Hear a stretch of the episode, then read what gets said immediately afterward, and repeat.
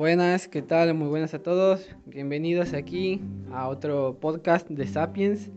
Eh, antes de empezar este podcast, me gustaría agradecer, como siempre, a todos los seguidores que en esta ocasión, para elegir el tema de hoy, hemos hecho una encuesta desde mi perfil de Instagram y también desde el perfil del, del Instagram del gimnasio de Sapiens.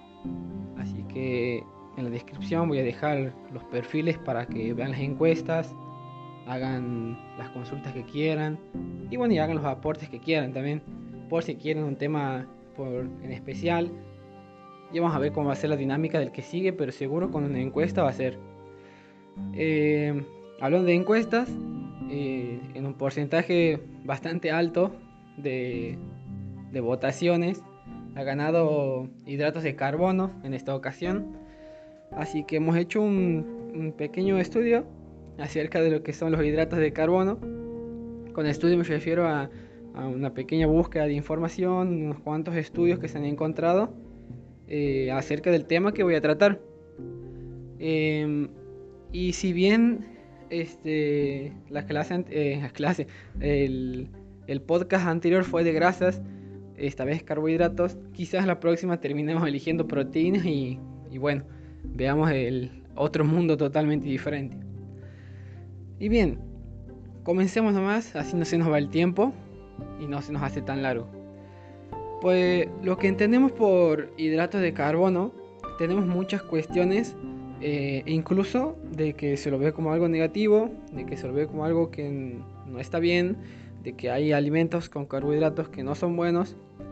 Y la verdad que es cierto, la verdad que es muy cierto el hecho de que hay muchos alimentos adictivos con carbohidratos cuando hablamos de carbohidratos, este, podemos mencionar a los azúcares, a las harinas, eh, podemos eh, mencionar a todos aquellos alimentos que son industrializados, este, pero también podemos mencionar algunos carbohidratos, eh, vamos a llamarlo de calidad. ¿Y cómo lo pueden ser las frutas? En última instancia, de, de los de calidad, pero como para que nos demos una idea de que es algo dulce, algo rico, las frutas, pero tienen su aporte. ¿Y esta comparación con qué sería? Con un poco de harina que tiene mucho aporte energético, o sea, que es lo que no necesitamos porque tenemos de más. Este, eh, las harinas en este caso te dan un aporte de hidratos de carbono muy alta, pero nada de aporte nutricional, eh, nada de vitaminas, o sea, nada de un aporte bueno aparte de la energía entonces no sería un hidrato de carbono de calidad. Esa era la diferencia que quería marcar, que quizás para, para algunos es muy, muy sencilla, dice, ah, eso ya lo sabía, pero quizás para otros no, lo quería marcar así. Y para encarar al tema general, ya dejando las, las diferencias, me gustaría empezar con la evolución, que siempre nos da un plano excelente acerca de, de los temas que, que nos afectan o no, en, las cuestiones de salud. Durante muchos años, eh, el ser humano ha vivido como cazador y recolector. Em, hay un estudio que he leído que está muy bueno, me ha gustado un montón y ah, habla sobre, sobre la línea de Ecuador del, planeta Tierra. Bueno, la línea de Ecuador del planeta Tierra es una línea en el medio que sencillamente lo que hace, vamos a ponerlo así, divide el, mundo a la, mitad. Y bueno, a partir de esa línea, podemos decir que em, los países que se encuentran más cerca de esta línea, tenemos un, ángulo de latitud, pero no, no vamos a hablar de eso. Los países que están más cerca de la línea media del, del, cuerpo, perdón, del mundo, del planeta Tierra, em, son los países que tenían mayor consumo de eh, hidratos de carbono en su dieta. O sea, eran, vamos a llamarlo así, más recolectores. Porque sabemos que a una fruta la recolectamos, no la cazamos. Eh, entonces eran más recolectores. Entonces tenían en su dieta, podemos decir un 30 o un 40% hidratos de carbono. O sea, casi la mitad de su dieta eran hidratos de carbono. Y eran personas muy saludables. Más arriba o sea, más alejado de la mitad, vamos a ir casi a, Canadá, cerca de Estados Unidos. Em, el, el, nivel, el porcentaje, perdón, de alimento que tenían en representación de hidratos de carbono, o sea, también eran recolectores, pero este porcentaje baja de un este, 20 a un 25%. O sea, consumían mm, mucho menos hidrato de carbono. Y si subíamos más, o sea, al polo norte nos alejábamos al máximo de, esta línea de Ecuador, eh, lo que sucedía era que eh, las personas ahí tenían una ingesta de hidratos de carbono de incluso menos de un 10%. O sea, pasaban eh, casi toda su vida en, dietas cetogénicas o casi cetogénicas, porque el, consumo de hidratos de carbono era mínimo. Y sin embargo, esas personas también eran muy saludables y han dejado muchísima descendencia. Ahora, aquí podemos concluir con esto? Si estamos viendo que poco hidrato de carbono eh, no ha matado a nadie. Mucho hidrato de carbono no ha matado a nadie. Intermedio hidrato de carbono no ha matado a nadie. Entonces, ¿qué podemos decir este, acerca de los hidratos de carbono para nosotros? Y es que nosotros los seres humanos, como a todas las cosas en este mundo, nos adaptamos. Somos eso, somos una máquina de adaptarnos. Y si, no, y si, no, y si los esquimales se, han adaptado a, a, vivir con, comiendo grasa porque está lleno de hielo, levanta la cabeza y un mundo de hielo, levanta la cabeza al otro lado y otro mundo de hielo y solamente hay animales ahí para cazar. Y bueno, se adaptan para aprender a cazar, ser expertos cazadores y no recolectores. Y, y adaptar su cuerpo a consumir grasa de manera constante, grasa y carne, grasa y carne. Este, diferente a nosotros nosotros que vivimos en zonas donde sí hay, eh, si podemos recolectar, levantamos la cabeza y hay monte, levantamos la cabeza al otro lado y hay monte y podemos buscar nuestras nuestras frutas. Doy un ejemplo actual, pero este estudio lo, es un estudio viejo, este, paleolítico. Este, pero es para una idea, nosotros podemos buscar, recolectar y consumir hidratos de carbono, o sea, están, están a nuestro alcance. Si bien, bueno, este, lo que quiero concluir es que somos una máquina de adaptarnos a vivir con hidrato de carbono, recolectando o sin hidrato de carbono y comiendo grasa. Entonces, ¿qué es lo malo que mencionamos de los hidratos de carbono?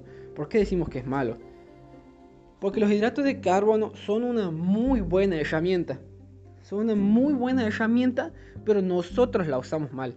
Los, médicos la usan mal. Los nutricionistas la usan mal. ¿Por qué?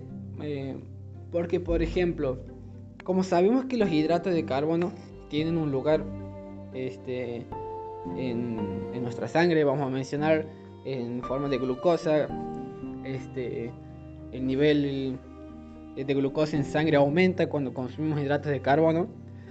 Una dieta que sea eh, casi cetogénica o con hidratos de carbono muy bajos, o sea que los niveles de glucosa en sangre no se aumenten al máximo, o sea, ni al máximo y ni casi nada, solamente un poco, es una dieta que le puede servir para un diabético o para un celíaco, este, que son personas particulares que no son muy em, ajenas de reconocer ya realmente la, lo, que se representa en porcentaje de, de personas diabéticas en la sociedad es una barra bastante alta. Em, también le sirve a personas que eh, tienen problemas a la hora de dormir, este, porque cuestiones de inflamación por hidratos de carbono también son cuestiones que pasan de manera seguida. Hay otra vara muy alta de eso, de hecho yo soy uno de esos, de estas personas que em, sufren de sonambulismo. Este, y por esas cuestiones lo que hacemos es tratar de, evitar el hidrato de carbono y llevar dietas bajas en hidrato de carbono. Yo sé que esto es medio... Está mal que lo diga ahora porque justamente hoy es la semana de la dulzura. Vamos a irnos un poco, pero bueno. Eh, esta semana lo voy a pasar mal. lo voy a pasar mal comiendo hidrato de carbono. Pero bueno, este, no representa en mi dieta ni un, ni un 5%. Este, entonces, eh, para un diabético, para una persona que tenga problemas de insomnio y para un millón de, personas con un millón de enfermedades más, eh, es una herramienta muy buena esta dieta cetogénica porque la he probado y me ha hecho, me ha cambiado la personalidad, me ha cambiado la persona que soy. Este, y ha evitado mi problema de descanso casi al 100%. Ahora vamos al otro mundo. Al mundo donde hay una persona, em, eh, una persona joven o una, persona promedio que no tiene ningún problema, ninguna enfermedad, ninguna dificultad en, su cuerpo, nada. Y es una persona atlética. Una persona atlética que se levanta a la mañana, hace fuerza, se le vuelve, come y se va a correr. Eh, tengo mi papá que hace eso, que es ciclista, va, se hace, eh, no sé si hacen 500 kilómetros andando en bicicleta, vuelven a la noche. Eh, entonces es, un mundo muy diferente al de una persona diabética que no hace nada, digamos, que, que es sedentaria. Hay personas diabéticas que sí entrenan, ¿no? Solamente pongo de ejemplo, una persona diabética sedentaria. entonces podemos ver dos mundos muy diferentes ahí podemos ver que eh, si mi papá es muy atlético, este, hace fuerza a la mañana, después va, sale, anda en bicicleta, es una persona que tiene otro tipo de demanda física, es otra persona que tiene otro tipo de estado físico, tiene otro metabolismo, tiene un mundo diferente, pero para que no se vaya al mundo del metabolismo y, lo cerremos en, ah, todos los cuerpos son diferentes, eh, el esfuerzo físico de él es muy diferente, eh, o sea, es más, es mucho más que el de las personas sedentarias, diabéticas, lógico. Entonces, eh, quizás la demanda que necesite de hidratos de carbono para su consumo este, va a ser necesaria. Va a ser necesaria y él va a necesitar hidratos de carbono este, para, en síntesis, este, no, no se trata de recompensar esa energía que ha gastado, sino porque, por ejemplo, los músculos podemos decir que tienen una reserva de hidratos de carbono y esa reserva se agota. Y si he hecho 500 kilómetros y, y esa reserva se agota totalmente, el glucógeno en sangre se agota, el glucógeno hepático eh, se agota, nuestro cuerpo empieza a utilizar fibras musculares, perdón, proteínas, y si utiliza las proteínas, ¿qué pasa? Las proteínas no, las proteínas no cumplen una función energética. Las proteínas cumplen una función estructural. Es decir, de reconstruir los músculos después de una actividad re intensa como a la hora de andar bicicleta y hacer 500 kilómetros.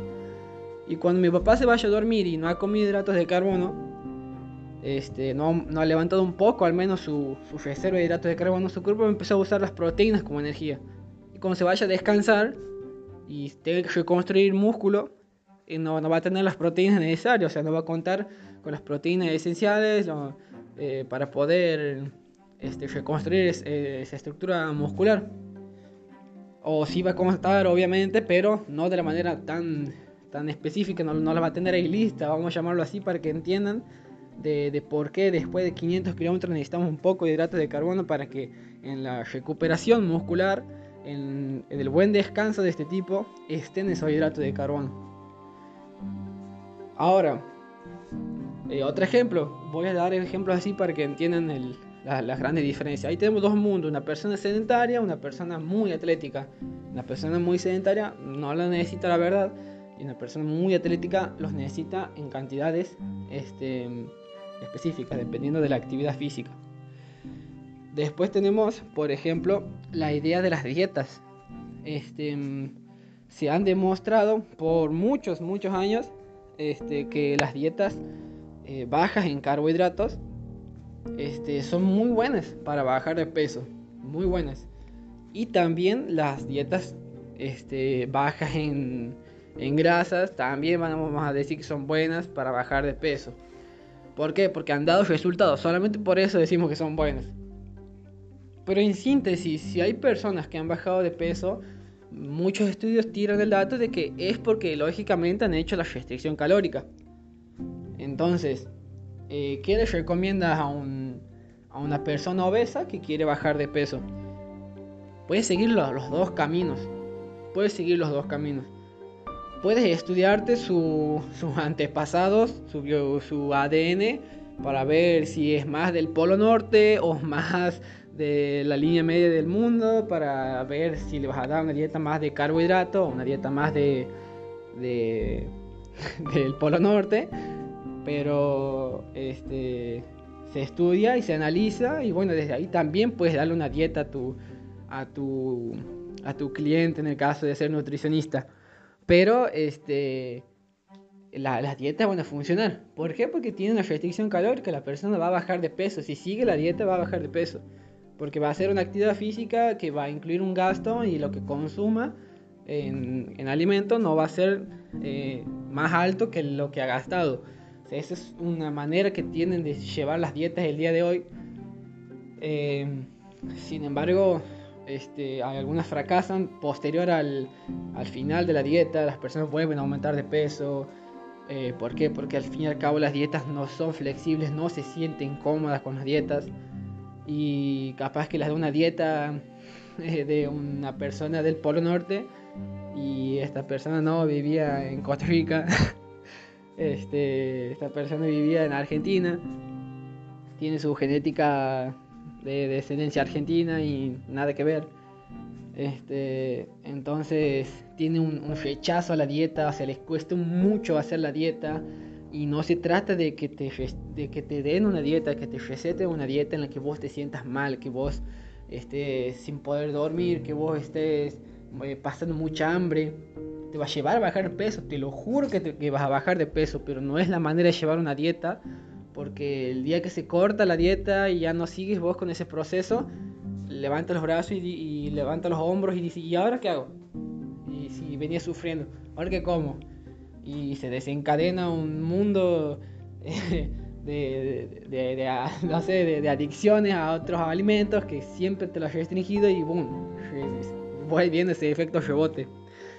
Entonces, vamos a mencionar las cuestiones de los hidratos de carbono como una herramienta que puede servir particularmente para un tipo de persona, para otro tipo de persona, dependiendo de lo que presenta, de la dificultad o de la, de la diferencia eh, de la descendencia que tengan, este, dependiendo de cuestiones de obesidad, de diabetes, eh, o dependiendo si sos un atleta, o depende si sos una persona que no quiere bajar de peso, sino que quiere aumentar de peso y entrena. Entonces vamos a ver cuestiones muy diferentes en los hidratos de carbono. En mi gimnasio, le pongo el, ejemplo particular, tenemos gente muy promedio. Gente promedio que son personas como profesores de, perdón, son profesores eh, em, que trabajan en, su casa, sentados, dando clases virtuales y van y hacen una hora de gimnasio, vuelven a su casa. A esta, este tipo de personas que son este, en promedio en la sociedad actual, eh, recetarle una vida con hidratos de carbono como la de un atleta no está bien. No está bien porque no son necesarias. Solamente va a perjudicar y a llevar al aumento de peso. Entonces, como saben, si, si consume hidrato de carbono de más y tu cuerpo no lo utiliza, lo almacenamos. Lo almacenamos como grasa. Entonces, eh, ¿cuál es el punto? Que si tienes un gimnasio y solamente haces una hora de actividad física por tus alumnos, no les, no, les recetes eh, que vaya y coma fideos.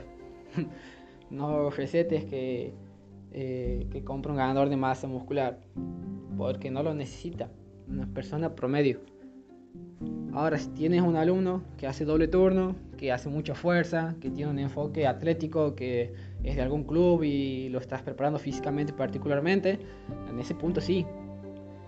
Y lo mismo para todas las personas promedio que están eh, escuchando este podcast. Este, tómese un tiempito de analizar qué hacen en su vida, si se manejan mucho en auto, en vehículo, en moto y no andan caminando, si salen a correr de manera constante en la semana, si realmente entrenan este, a niveles atléticos, no de alto rendimiento obvio, Pero, eh, un ejemplo, ah, voy al gimnasio a la mañana, voy al gimnasio a la tarde, o voy al gimnasio a la mañana y salgo a correr a la tarde. Em, eh, pregúntense, analicen eso y después vean si van a incorporar o no hidratos de carbono a su dieta. Este, si son necesarios o no. Si voy a empezar en un club a jugar al rugby em, y quiero aumentar masa muscular, quiero entrenar más, quiero ser más ágil también, quiero entrenar velocidad y voy a entrenar al, club a la, a la, mañana, después voy a la siesta al gimnasio, analizarlo bien y, incorporar hidratos de carbono de calidad, no incorpores hidratos de carbono em, de muy baja calidad, que serían las harinas, que no te aportan nutrientes ni nada, solamente aportan energía, y energía tenemos de más, y ya tenemos otro componente energético que cumple la función energética más grande y son las grasas. Ya, ya lo hemos mencionado en el otro podcast. Así que ya tiene una mirada evolutiva, ya tiene una mirada a la sociedad actual, ya tiene una mirada acerca de qué haces vos eh, como persona promedio, qué tienes que hacer como persona promedio, qué tienes que hacer como un atleta, qué tienes que hacer como profesor de educación física, muy importante, qué tienes que hacer como nutricionista. Pueden ahora analizar todo, recetar, incluir y bueno, trabajar en uno mismo. Lo voy a cortar aquí porque se me ha ido a 20 minutos. Así que nada, espero que este podcast les sirva tanto como el anterior, que ha recibido muchas buenas, este, muchas buenas eh, opiniones constructivas, muy buenas, que las valoro mucho y bueno, me dan la confianza de poder hablar un poco más canchero hoy. Este, así que bueno, eh, un gusto que pueda compartirles eh, estos pequeños estudios, estos sobre hidratos de carbono y espero que tengamos otro hermoso tema, otro mundo diferente para el próximo podcast. Muchas gracias y espero que estén bien.